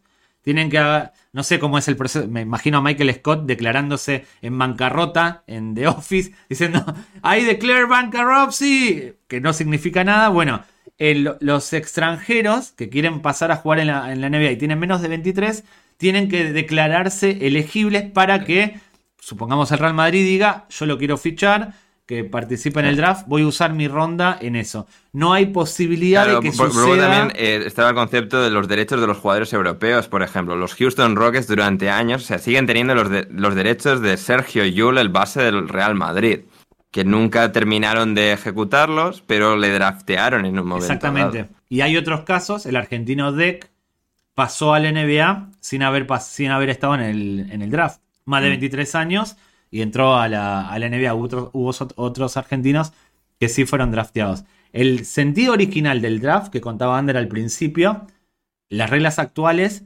en esencia lo, lo cumplen y lo respetan porque los equipos malos se ven Sí. beneficiados con elecciones buenas Exacto. y están protegidos. Y esto del tanking, que sucedió en, los, en las últimas semanas, Sí. Ander puede ahora explicarlo con los Dallas, Sí. sigue produciéndose, pero claro, ya es jugar mucho con las estadísticas, es arriesgarte a los dados. No te garantiza Sí, nada. sí, sí. Sí, y antes de llegar a lo, lo del tanking y lo que sucedió hace poco con los Mavericks, eh, sí, lo que el cambio, digamos, es importante de no poder ya elegir jugadores directamente de- del instituto, porque muchos de los mejores jugadores que pasan directamente, de, de- hacen el salto del instituto al- a la NBA, LeBron James, el, el mejor de, de todos, Kobe. en 2003, Con permiso de Kobe. Kobe también. Ah, Eh, para comentarios. ¿Kobe o LeBron? ¿Quién fue mejor? Lo- los que votéis Kobe, o sea, voy a perderos todo el respeto. No, o sea, Kobe, no, no, no condiciones. genial, No, pero... esto no es, no es motivo de discusión. Es que nuestros oyentes o Bueno, sí, sí, decidlo, pero... comenten. Porque esto también Sí, sí, sí. Es, es polémico. Hay gente que dice que LeBron es mejor que, que Michael. Hay gente que dice que Kobe es mejor que LeBron. No, a ver, Le- LeBron, Jordan, eso, a ver, eso es otra cosa. LeBron, Kobe, no, no me vengáis aquí con... con yo lo dejo, ¿eh? yo lo dejo para que chavales, lo comenten. Yo soy de Jordan. los, fans, Jordan los fans el del. Taker, que, que- los fans de Undertaker, que, que me- o sea, a ver si se ponen con Kobe o con LeBron. Para de hecho, hay una foto de Undertaker, de hecho, hay una foto con Undertaker totalmente fuera del mundo del wrestling. No sé qué, qué evento apareció con los Cleveland Cavaliers. Hay una foto de, de él, o sea, disfrazado del personaje, todo el mundo, porque esto no era una cosa de la WWE, era la NBA, le iba vestido del personaje, todo el mundo vestido normal, y él estaba en los pasillos de los Cleveland Cavaliers. Y es una imagen muy, o sea, muy, muy absurda de, Es que- de Undertaker en Cleveland. el- en el contexto de la lucha libre, es decir, si LeBron James va a ver wrestling, que es algo que quizás Sí. ya pasó, desconozco, una foto Y puede, entre. puede ser que alguna vez sí haya estado en el público. Pero bueno, sí, sí. una foto de LeBron en el, al lado del ring, en los bastidores de la No, no, va- WWE. no- no va, no va vestido de jugador de baloncesto. Claro, queda bien. O sea, LeBron de civil y el Undertaker en el ambiente de la. Es perfecto, es una foto bonita. Ahora, en el Staples Center, que aparezca el enterrador, o sea, el, el hombre que interpreta el enterrador, caracterizado como tal, es totalmente ridículo y es hasta denigrante para él, porque lo que lo, que lo convierte en un ícono, porque el enterrador Sí, sí, sí, es un ícono. No, no, es que, es que le quita magia. Si o lo sea, si no puede sacas- salir con los truenos y las Es- luces y tal. Exactamente, hasta, hasta el traje, que seguramente tiene mucha calidad, en el Staples Center, el traje del enterrador se vería hasta de barato, de disfraz de carnaval de Canarias. Sí, sí, sí. Sería muy, muy, Sí, muy sí, sí. malo. eh, bus- o sea, vosotros buscad, eh, queridos oyentes, The Undertaker Cleveland Cavaliers. Si vais a ver ahí la foto de él con la, con la mujer, los niños, él vestido de, de enterrador y, o sea, y luego los Cavaliers detrás. Es una cosa Es muy humillante. extraña. Yo creo que para Pero- el Undertaker es humillante, porque toda la... No, no, pero no, no, él creo que eligió hacerlo. O sea, pero porque también gente como Undertaker también están tan eh, absorbidos por su propio personaje que no, no, no entienden el ridículo que están haciendo. Pero Igual, una cosa, y es- esto es algo que hay que Sí. reconocerle a la NBA, que monta muy buenos espectáculos, y estoy hablando desde el sí. desconocimiento. Me, extra- sí. me extraña, o me extrañaría que nunca hayan, meti- hayan metido algo de la WWE o similar en el entretiempo Puedes- de un partido o al en estar que tiempo igual alguna cosa en algún momento es posible que haya sucedido en alguna vez. sí. Imagínate, Juan, los Clevelands final cuando competían por títulos y en el entretiempo suena las campanas del enterrador y aparece por ahí con una pelota de baloncesto en la mano. Sería espe- espectacular, Sí, sí, insuperable. porque además Undertaker, si mal no recuerdo, mide 2 metros 13, así que tiene altura mm, o sea, decente para ser jugador de, de NBA. Bueno, Así que. ba- basta sí, del sí. Undertaker, le acabamos de dar Sí, sí, no, el basta gusto, Undertaker, ya hemos- le dimos el Sí. gusto a todos los que pidieron el Undertaker en los comentarios de todos los videos. ¿Quieren Undertaker? Tomen Undertaker. Vinieron a escuchar hablar de NBA, tomen Undertaker. Tomen, tomen, atragántense. Exacto. Tomen, tomen. Exacto. Exacto. Y, y pues eso, de- del, del instituto salieron directamente Jordan, o sea, Jordan, no, Jordan fue a la universidad. LeBron James fue el, eh, uno de los más reconocidos, Kobe también, bueno, con su padre que viajó en Italia, etcétera, elegido por los Charlotte Hornets y luego me ha traspasado inmediatamente después a los Lakers. Em, Kevin Garnett, uno de los otros de los ejemplos más famosos. Y, em, y claro, pues en, do- en 2005 ponen fin a esto, también o sea, a través del acuerdo con el convenio colectivo de jugadores para regular esto de alguna forma, porque a través del éxito, digamos, de, de LeBron James, de Kobe, de Garnett, digamos que se estaba sobrepoblando, es decir, estaban llegando demasiados jugadores no preparados para la NBA, es decir, estos son los casos excepcionales, los que tienen éxito de forma inmediata dando ese salto tan enorme.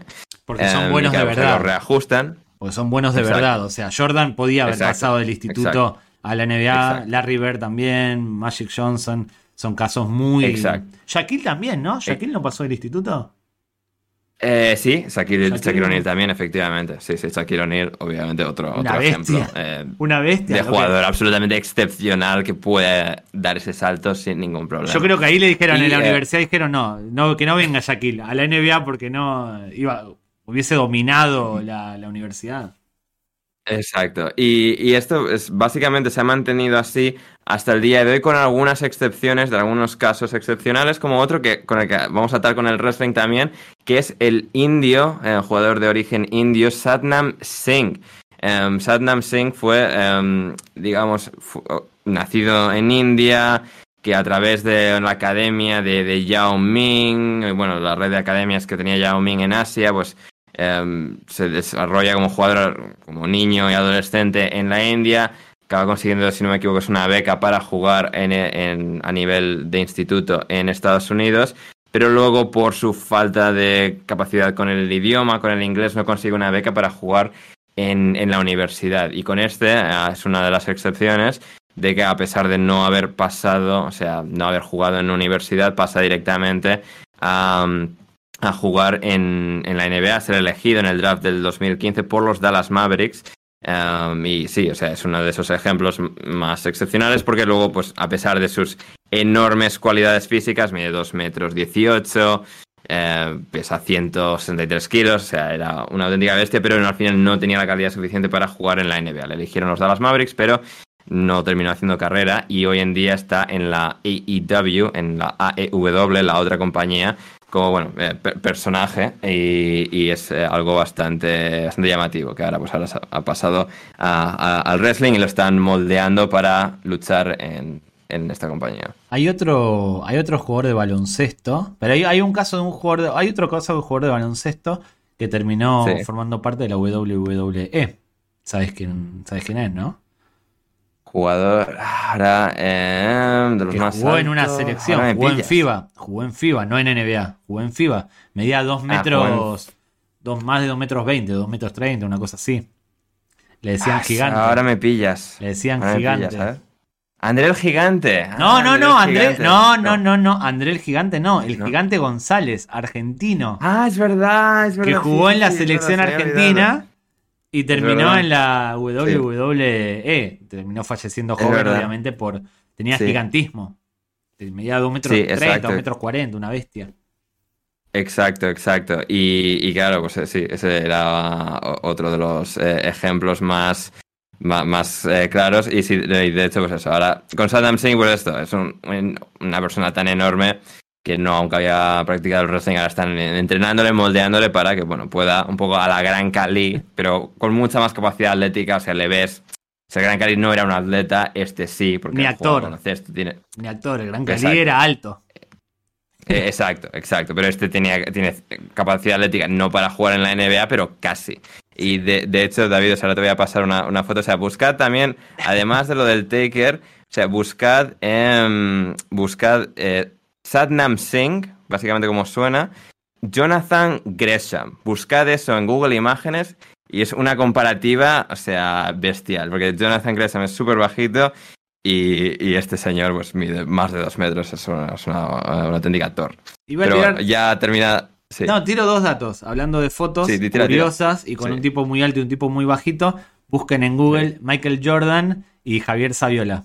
Va a aparecer en mi cuenta una foto de Michael Jordan con Saviola, que es una de las fotos más raras de la historia. Y lo segundo, si están, si quieren ver eh, algo curioso, busquen Two Girls, One Cup en Google. Búsquenlo, los que no conocen esa, esa historia, búsquenla en Google. ¿La, ¿Lo viste alguna vez, Sí. Sander? Creo que sí, pero ahora no me viene a, a la mente. Ahora Si no lo me quieres googlear para, para y, y seguimos después. A ver, va- vamos a hacer la reacción en directo. A ver. a. Quiero que veas Miedo me da. Quiero ver la cara O sea, de Ander. O sea, porque esto, o sea, esto es lo típico. Esto o sea, es muy de, a ver, es que de hay que- viejo, es muy de viejo. Ya, ya, por lo que sea. Sí, o sea, por lo que sea, David está pervirtiendo mi inocencia. Esto fue uno de los primeros memes o cosas virales o cosas conspiranoicas de internet, ya cuando arrancaba. Y Ander acaba de.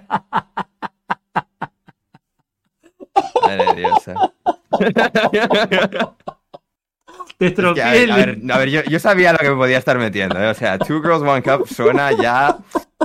Suena sospechoso. Y efectivamente, gente, o sea. Bu- Buscad solos si estáis solos, está bien. ¿eh? No busquéis con alguien a vuestro lado al que respetéis. eh, o a la que respetéis. No, pero estás estropeando Ah, la curiosidad del que no conoce la. Estoy llorando. no, no, el o que sea, no no, conoce no. la historia. No, buscad, buscad si queréis, buscad si queréis, pero con cuidado. Bueno, en los anales, en los anales de internet, y quizás nunca En mejor los dicho. anales, eh, tre- y- tremenda, palabra elegido David. ¿eh? No, pero no me dejaste terminar la frase, era y nunca mejor dicho, quizás nunca mejor Ah, dicho, era un chiste para que pasase eh, desapercibido, era un juego de palabras. Esto era esto era viral, o sea, era, ¿viste lo de Two Girls One Cup? No, ¿qué es? ¿Qué tontería es esa? Y uno googleaba y decía, pero hijo de... En realidad nunca se ve ese, vi- ese video, yo nunca lo vi, pero sé de lo que va.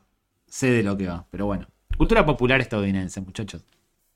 ¿Retomamos? Sí, sí, mundial ya. Esto Sí. le gusta, igual esto le gusta a la gente. Esto le gusta a la gente. Hombre, sí, pero no sé, igual. no Comenten, no, sé- no sé- no comenten Sí. Two Girls, One Cup en los comentarios. No, no, hacer que no, no, eso, No lo comenten. No lo comenten.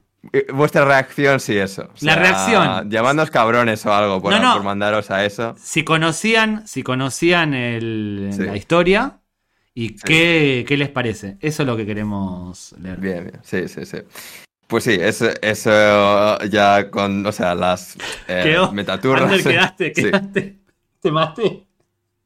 Sí, sí, no, no, me has, me has sacado totalmente de, de ritmo, ¿eh? O sea, o sea, he visto la imagen y. O sea, vas a Me vida estás odiando. Tienes ganas de decir, bueno, hasta acá. Chao, muchacho. No, no, no, Síganos no, no, en redes. No, ahora recuperamos. No, no, tanto como odiar, no, no, pero, o sea, pequeño momento de impacto, ya está. Recuperamos. Y pues eso. Volvemos con, con los drafts y eso, en la, en la NBA, pues eso es una de las últimas, gra- uno de los últimos grandes cambios, que es el de que ya no vayan directamente del instituto a la universidad, o sea, la- del instituto a la NBA. Y ya con esto, vamos un poco con eso, con el debate que habíamos tenido un poco al principio, lo habíamos sacado, David mencionaba ahí, eh, el tanking, ¿no? O sea, porque, porque es algo que, que en la NBA, y se ha hablado mucho en este último mes, estas últimas semanas de temporada regular, ahora que ya han comenzado los playoffs, em, es, un, es un punto de debate muy, muy interesante, porque ha ocurrido uno de los casos más, no extremos, porque no ha habido nada tampoco particularmente extremo en este caso, pero sí uno de los casos más grotescos de cómo ha terminado ocurriendo. Porque los Dallas Mavericks, actuales semifinalistas de la NBA, cabe decir, Y eran las candidatos. semifinales del año pasado. Para mí eran candidatos este año. O sea, a principio de temporada yo los daba como candidatos. Sí, no, de hecho, el primer episodio David dice que Luca Doncic va a ser MVP y yo le dije que Luca, Bueno, o sea, que Luca, que hablando- Jokic. Ahora nos metemos en el Sí. tanking, pero hablando de MVP, Sí. en ese partido, que fue el día de. Eslovenia, eh, Luka. Doncic juega el primer cuarto para llegar al mínimo de partidos que te exigen para optar a los premios de temporada. Si Luka Doncic Sí. no jugaba 66 Eh. partidos, no podía aspirar Ah, a ningún, a ningún, o sea, al MVP, que no lo va Sí, a hacer, pero no podía aspirar a estar en, lo en el mejor, no, no aspiraba a títulos. A individuales, y- individuales. Sí, y, y claro, los Dallas Mavericks, a ver, los Dallas Mavericks estaban teniendo una temporada complicada, habían, pe- habían perdido su segundo peor, su segundo mejor jugador, que era eh, Jalen Branson, eh, después de, de Luka Don- Doncic, y pues estaban teniendo una temporada que iba bien, iba bien, empiezan a patinar, deciden traspasar por Kyrie Irving, decisión arriesgada donde las haya, porque además Kyrie Irving termina contrato este verano, o sea, no solo te estás metiendo en el berenjenal de Kyrie Irving, es que ahora le tienes que renovar y a ver si acepta. Sí. Y, y claro, pues eh, empiezan a perder, Kyrie se lesiona, Doncic empieza a lesionarse, es decir, todo empieza a venirse abajo. Y a medida que empiezan a patinar y a deslizarse hacia abajo en la clasificación, llega un momento dado, a falta de varios días para terminar la temporada, creo que son dos, tres partidos, deciden, "Ah, no, preferimos poder entrar a la lotería del draft, estar ahí décimos, tener remota posibilidad, etcétera, pero ha sido uno, uno de esos momentos porque, digamos, hay equipos malos, pero que un equipo con Luka Doncic y Kyrie Irving decida tirarlo todo abajo porque nah, no queremos entrar en playoff porque nos van a eliminar. Ti- Tienes, por muy mal equipo que hayas terminado siendo, tienes a Luka Doncic y posiblemente a Kyrie Irving. Se puede lesionar uno de los rivales. Puedes tener suerte ese día, puedes ganar. Llega un punto en el que se ha hiperracionalizado y con la NBA es que ocurre un fenómeno bastante particular de la NBA sobre todo y que lo estaban analizando muy bien en el podcast del diario AS llamado Mínimo de Veterano eh, de NBA, eh, que al final hay esta dinámica de poner excusas por la NBA constantemente. Hacen algo, o sea, porque la NBA ha llegado a un, a un grado en el que las estrellas descansan constantemente, en el que eh, hay tanking extremo de algunos equipos, bueno, malos y tal, y eh, encima este año en la NBA, importante recalcar que viene eh, uno de los grandes fenómenos de los últimos 20 años, que es Víctor Wembanyama, que algunos están eh, tildando como la mayor estrella, la mayor potencial estrella desde LeBron James eh, en el año 2000, 2003. Ahora en los comentarios va a haber alguien que va a decir, ¿y por qué no hablas de Peter no sé Ah, no, cuánto o sea, que es? no, no, no, No, hablamos no, no. porque no es Víctor Wembanyama. O sea, si alguien sabe de baloncesto, sabe que no hay nadie con mayor potencial ahora mismo que Víctor Wembanyama. Eso no va a evitar que te digan te estás olvidando de tal Bueno, promesa que lo digan, de tal que lo digan y luego ya, no- ya nos peleamos en los comentarios. y, y pues eso, eh, pues van a- los tres últimos han quedado Detroit Pistons, eh, seguido por San Antonio Spurs y Houston Rockets. Estos van a, ver quién consigue a mañana en el sorteo de, del- de la NBA del draft. Y, y pues eso, pero los Dallas Mavericks no es solo ya digamos, tirar una temporada entera, quedamos últimos.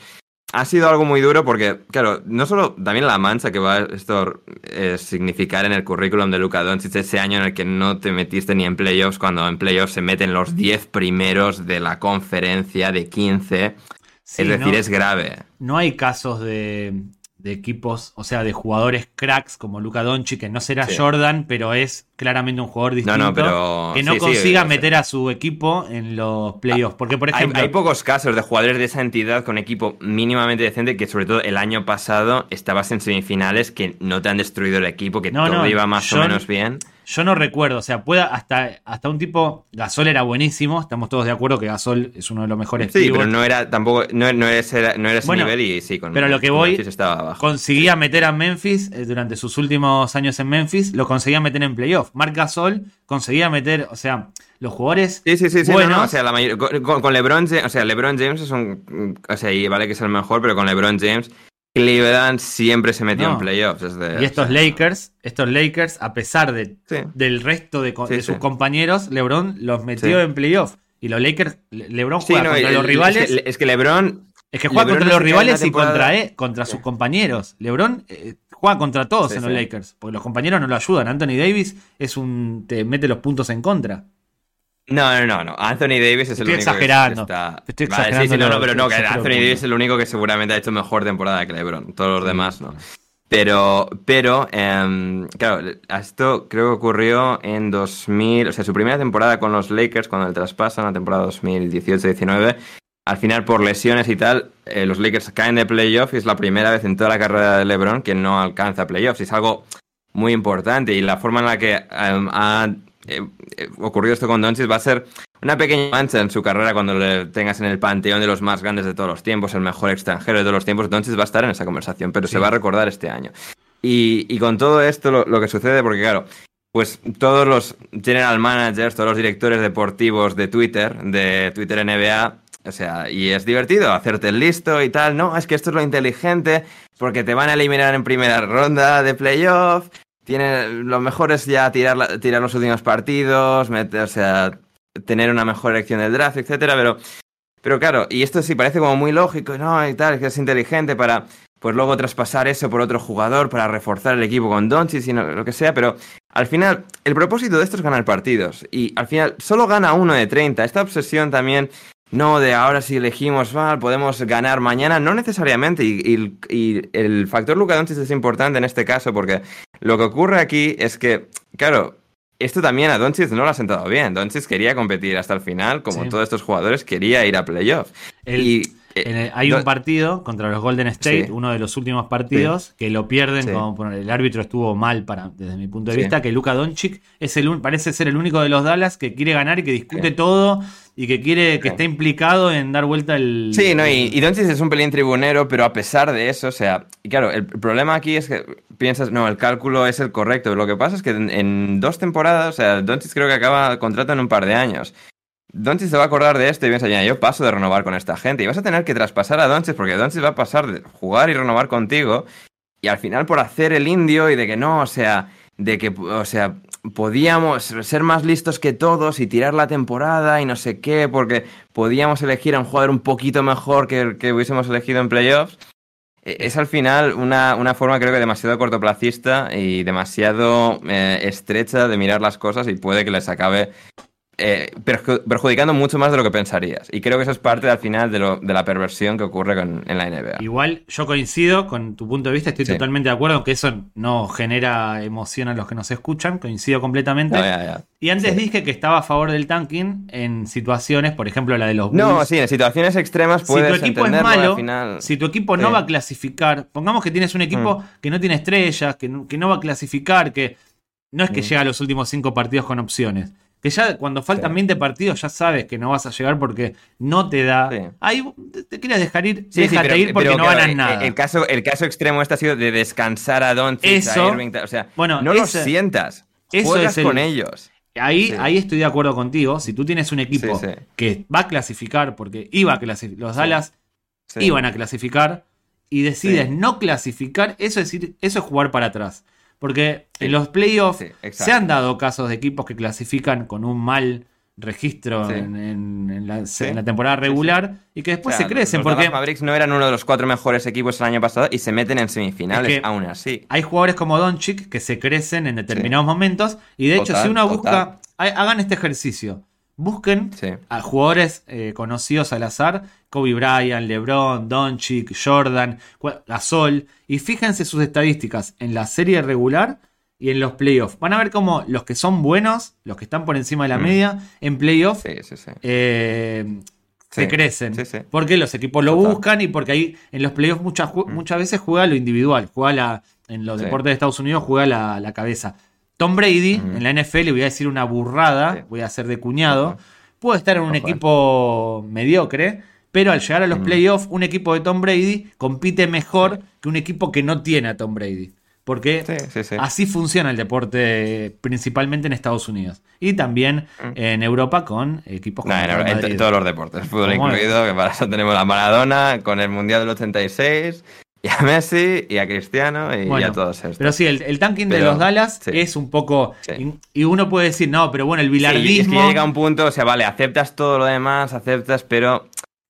No, es no, no. Sí, llega un punto... Ah, es que lo que no, o voy- sea, aceptas el caso de los equipos más extremos, pero este ya es un poco ya escupitajo final, No, es, es que- como, venga ya. no es, no, no hay forma de defender algo como los Dallas, porque mucha gente puede decir es bilardismo, porque estás. No, el bilardismo es ganar. Si puedes ganar, tienes que Sí. ir a ganar aunque tu equipo sea inferior. Sí, Estás en opciones, exacto. tienes opciones Sí. de conseguir algo, tienes que ir por eso. Después puedes perder. Y, y por Mala la gente suerte. que paga entradas, o sea, que la gente, la- público, hay que, No, que la- paga dinero por, Nah, por, ver. Bueno, en Estados Unidos la gente paga por cualquier estupidez. En este caso es No, por no, ti mismo como eh, deportista. este- no, eh, eh, el, el estereotipo subnormal no te lo acepto aquí porque, o sea, Pero no importa la gente. No, la gente no juega. no, sí que, La gente no sí juega. que importa. Por No, lo- lo- no. Los, equipos, los equipos existen porque hay gente que va a verlos a, a los pabellones. Pero acá el principio, el principio es deportivo. El principio del deporte es competir y ganar. Claro, Salvo pero- sí, casos. eh, o sea, claro, extremos. pero por eso, pero por eso mismo, porque, la- porque también hay gente que paga su dinero por verte, o sea, es, debería ser el doble, doble motivación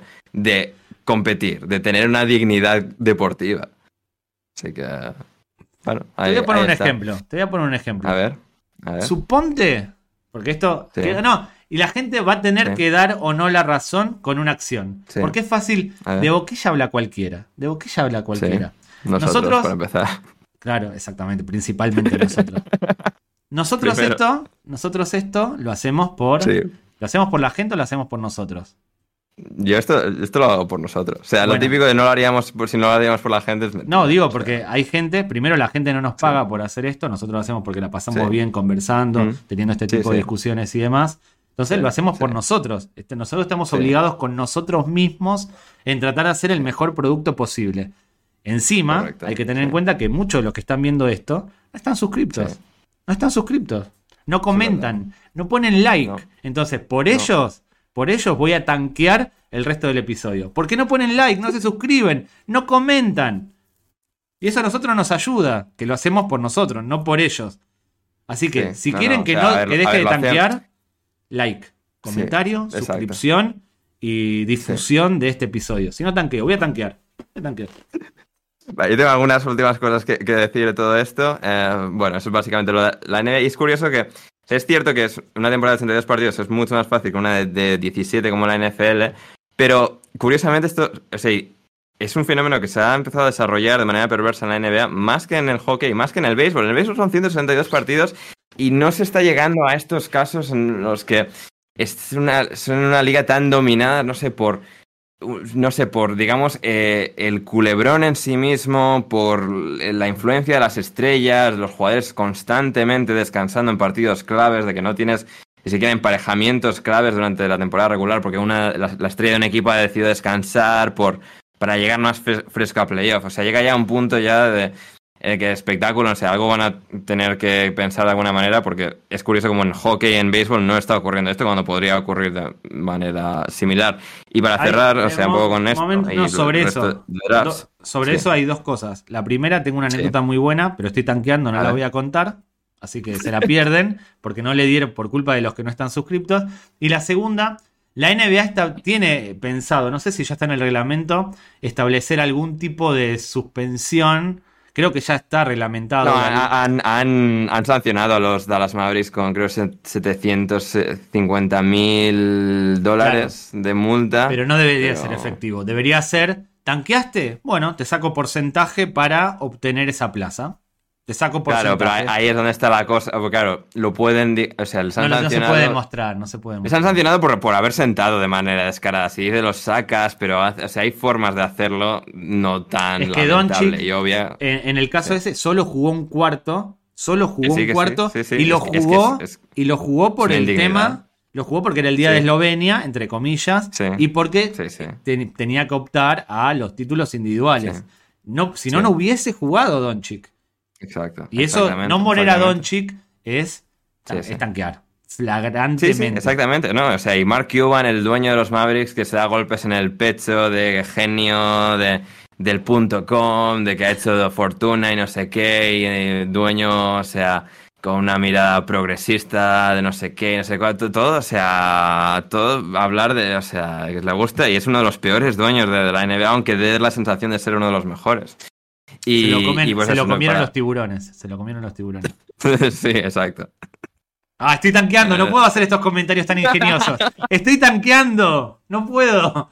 Bueno, lo- para que David pueda ta- tanquear más tranquilamente, voy a hablar rápidamente del béisbol. El draft del béisbol no le importa ni a la gente que sigue el béisbol, gente, y os voy a explicar por qué. O sea, a la, a la NFL, en la NBA, vienen los jugadores ya listos, preparados para jugar. O sea, hubo quizás esos años en los que entraban demasiado, entraron demasiados jugadores directamente de- del instituto y no estaban preparados, y luego reajustaron, y luego pues pasan a la universidad y vienen relativamente más hechos. Em, lo que y eso también ocurre en, tanto en NFL como en NBA porque no hay un sistema de filiales como sí que hay en béisbol y en hockey. En béisbol, los jugadores vienen directamente del instituto, la gran mayoría de ellos, o sea, son ya elegibles desde que tienen 18 años ah, y han, y han, digamos, se han matriculado en un instituto, o sea, matriculado, han- tienen, eh, se han graduado, mejor dicho, en un instituto, eh, cual- cualquier institución de, de educación en Estados Unidos, Canadá o Puerto Rico. Eh, todos los extranjeros son eh, elegibles, todos los extranjeros no pasan por el draft, todos los extranjeros son elegibles de firmar por quien sea, con quien sea, cuando quieran. Eso se ocurre con los jugadores extranjeros de, de béisbol, pero bueno, lo que es el... Y por eso lo que ocurre con el béisbol es que los que vienen estrellas del instituto, incluso de la universidad, van a los filiales y pasan 3, 4 años en los filiales, como los jugadores de NFL o NBA pasan en la universidad. Y por eso no... Porque no, no vas a poder ver a esas estrellas emergentes, la gente no tiene interés, porque lo eligen ahora, pero no va a jugar hasta dentro de cuatro. Claro, O el sea, personaje, el personaje de Brad Pitt, Billy Bean, en Moneyball, que Exacto. sale del instituto y juega Ocurre varios años en esas ligas Exacto. menores. Eh, eh, buena referencia de David ahí, sí. Y por eso el, el draft del béisbol no le interesa a nadie. Eh, y luego está el de la NHL, que sí que es más parecido al- al de la NBA, tiene sistema de, de lotería, eh, i- igual que, bueno, parecido a la, a la NBA, aunque en este caso no esté ya igualado los tres últimos. Y es decir, yo anoche estaba viendo el partido de los Chicago Blackhawks, eh, porque, o sea, curiosamente, o sea, entre que yo, entre lo tibio que soy, de que no tengo equipo y tal, los Chicago Blackhawks de hockey siempre, seguramente sean mi equipo favorito de, de deporte, eh, porque haber visto, haberles visto ganar títulos en el año 2010, 2013, 2015, ah, eso al final refuerza un poco ese, al final, esa- esa- ese atractivo. Y Claro, pues yo ayer me puse a ver el partido, que no había visto uno en toda la temporada, también es verdad, pero vi el último, porque se retiraba el capitán eh, Jonathan Taves de los Chicago Blackhawks, que, sido- que fue drafteado en el año 2006 y que ha sido el líder de, de- de uno de los, una de las versiones más exitosas de los Chicago Blackhawks de toda su historia. Han ganado tres títulos eh, desde el 2010 y ha sido él el líder, icónico, mi padre sabe quién es, o sea, realmente eh, ha sido alguien muy especial para el equipo y bueno, los Blackhawks habían anunciado que no iban a renovar su contrato y que este iba a ser su último partido con la franquicia. Es posible que se retire, es posible que juegue con algún otro equipo un último par de años, pero eh, fue yo quería ver ese, ese partido porque además y casi sucede un final de película porque aunque los Blackhawks no están en playoff ni cerca, y ahora voy a explicar la situación del- de la franquicia, los Chicago Blackhawks con Jonathan Taves, o sea, Jonathan Taves en su, en su debut con los Blackhawks, en su primer disparo a portería marcó gol, en su debut. Y en su último disparo estuvo a puntito en la prórroga de marcar el gol ganador. Pero se lo paró y el portero y no entró por centímetros. Y hubiese sido perfecto que con el primer disparo marca y con el último marca y gana el partido, pero no, se quedó, se quedó ahí a puntito. Ganaron los otros, los Philadelphia Flyers. Curiosamente, los Philadelphia Flyers que perdieron la final de 2010 contra los Chicago Blackhawks en la prórroga del sexto partido con gol de la elección número uno del draft del 2008, que es Patrick Kane, que iba a ir a Filadelfia, no, el draft de 2007 iba a ir a Filadelfia, porque Filadelfia había sido el peor equipo de ese año, pero ganan la lotería los Blackhawks, le quitan a los Flyers que tenían las mayores probabilidades les ganan la final en su estadio, en la prórroga, con ese jugador al que ellos iban a elegir. Y, así es como se cierra un poco la, historia. Y los Blackhawks ahora lo que pasa, porque lo que sucede en hockey es que si ganas el partido ganas dos puntos, si lo pierdes tienes cero, y si lo pierdes en la prórroga te dan un punto, como si hubieses empatado en fútbol. Y lo que sucede ahí es que los Blackhawks forzaron la prórroga, marcando un gol en los últimos minutos, consiguieron un punto que no, no necesitaban. O sea, yo, yo estaba. Yo que vengo aquí a dar golpes en el pecho de que hay que mantener el honor deportivo y tal, no sé qué. Yo este año he, estado, he deseado el año entero que los Blackhawks pierdan porque viene uno, o sea, de 17 años que se llama Connor Bedard, que como buen Banyama en baloncesto tiene una pinta increíble. Claro, yo quiero a este tío en mi equipo. Y claro, está, venga, que pierden y queden últimos. Últimos van a quedar los Anaheim Ducks, el equipo de, la película, los, los Mighty, Ducks, que luego cambian el nombre y tal, pero son originarios de la película. Em, que van a, bueno, ahora entran con mayor probabilidad de, que, de ganar la lotería del draft, elegir primeros a Connor Bedard, y los Blackhawks ahora mismo son segundos a falta de que esta noche jueguen su último partido de temporada los Columbus Blue Jackets contra los Buffalo Sabres. Si los Blue Jackets pierden, adelantarán a los Blackhawks y los Blackhawks quedarán terceros por la cola, lo cual no queremos. Queremos que Buffalo gane, por favor, que gane. Esto cuando ya se ha publicado ya sabréis que si ha ganado Buffalo a Columbus o no. Pero ha sido algo curioso de que yo en este año, o sea, sé yo de que no hay que competir por la dignidad deportiva, por los aficionados que pagan dinero, por todas estas cosas, y este año ahí animando a que pierda mi equipo. Es una vergüenza, me doy asco, pero así, así es el ser humano con hipocresías y contradicciones, gente. No entendí absolutamente nada de lo que. Ya, bueno, te estás tanqueando, David. Este era mi momento de gloria. Para dar la turra mía del hockey, Pero una, tanqueando. Una, cosa para aclarar, a pesar de que estoy tanqueando. El tema, también la, la, falta de interés en los drafts en particular de, del béisbol también se da porque a nivel universitario sus ligas, sus competencias, si bien existen, no son tan interesantes como la de baloncesto y la de fútbol americano. exacto, exacto. Fútbol, Sucede también e, ese componente. Fútbol americano y, béisbol, la gente, la gente ve esas ligas. O sea, lo que es el, la, NCAA es consumida. O sea, hay, hay fanáticos. Hay fanáticos de esos equipos. Exacto. y tienes algunas universidades en hockey un poquito, pero no es lo, mismo. No alcanza como para generar interés que genera. No, no, no, exacto. Exacto. Y, hockey y béisbol lo que tiene es un sistema esto de filiales, de, farming, de, granjas, que se dice. Como los filiales en eh, España.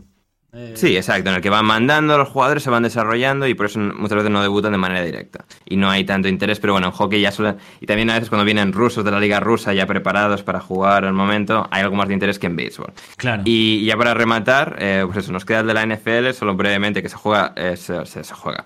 Se celebra la semana que viene, de cuando esto se publica la semana que viene, y bueno, o sea, si tenéis interés, es el más pomposo de todos, en el que más interés hay en Estados Unidos el que más traspasos y tal y cosas, hay mucha presión sobre todo el mundo y es algo muy un evento muy importante con muchísima audiencia, que tiene más audiencia que muchos partidos de baloncesto, de hockey y de béisbol. El Eurovisión, eh, el Eurovisión de el, el, Eurovisión en Estados Unidos. Y si queréis, eh, así que como escucháis Pas por Gringo, si queréis un podcast en español que os lo va a tratar de pudísima madre, eh, mis amigos de El Capologist, Id ahí y escuchad el Capologist que tiene una cobertura del draft increíble, o sea, demasiado buena.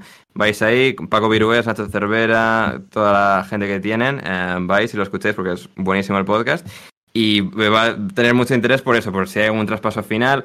Carolina ha ascendido del séptimo al sexto puesto al primero, con un traspaso con los Chicago Bears, en el que le han dado pues, un jugador estrella y varias rondas y tal, van a elegir primeros y hay, que queréis así cuatro nombres para orientaros, vienen cuatro, cuatro cuartos, sobre todo tres, pero... Cuando hablen con vuestros con vuestros amigos de esto, tiren estos nombres. de NFL muy rápido y con esto nos, vamos. Estos son los nombres que hay que seguir, presten atención. Exacto, porque no está claro a quién va a elegir Carolina el primer puesto, Houston segundo, Indianapolis tercero.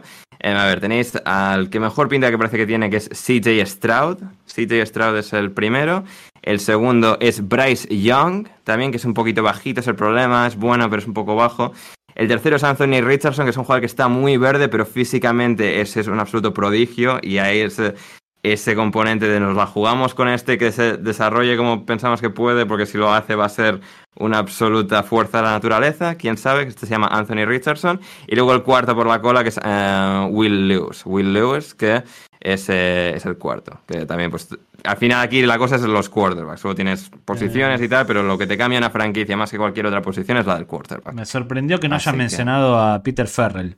Pero bueno, eh, lo dejo, dejo ese nombre ahí. No existe, me lo acabo de inventar. David tiene un conocimiento superior al mío. Me lo acabo de inventar, me lo acabo de inventar. Hay una cosa que no dijimos del draft del NBA, y esto es importante, que el sorteo, si vienes con bolillero, no, no, no es público. Se celebra delante de un representante de cada uno de los equipos y después se da a conocer al momento de conspiraciones. Cleveland Cavaliers, después de que LeBron les abandona, de, o sea, de manera cruel, les deja tirados y se va a Miami en 2010. Cleveland gana tres de los cuatro siguientes drafts el primer puesto. Claro, pero ahí nuevamente. las conspiraciones se mantienen. Es el, draft, supongamos, el sorteo se celebra.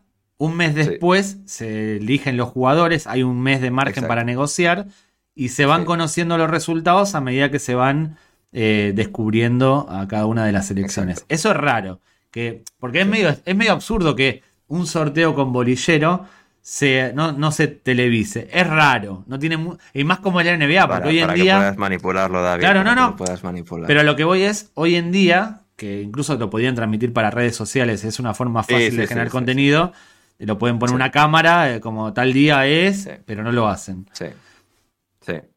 Exacto, y, ya para rematar con, todo esto y del draft y de, o sea, y bueno, del problema este de perder aposta y tal, algo, algo muy, bueno, algo que sugirieron en un artículo en The Athletic hace poco para la, para la NHL, que es que para, en vez de que sea el último el que elija el primero, los peores equipos, o sea, y el primero puede, el peor de todos los equipos elige el primero, pero no elige el primero a un jugador, eliges ¿A quién crees que va a ganar en playoffs? Tú eliges a este equipo, tal, y a través de eso, si ese equipo gana, tú eliges primero, y el segundo, el que elija el siguiente equipo, tal, es la, o sea, la flipada mental del mes. Es ludopatía eso, es apostar. Es... Ahora no. Sí, es apostar, pero en plan, vale, a este caballo, a ver si este caballo me lleva a ganar el draft. Yo tengo una solución mejor y con esto nos vamos. A ver. Porque acá nos gusta arreglar, solucionar los problemas que solo El mundo, sí, sí. O sea, con consejos vendo para mí no tengo, pero para todos vosotros vendemos que da gusto.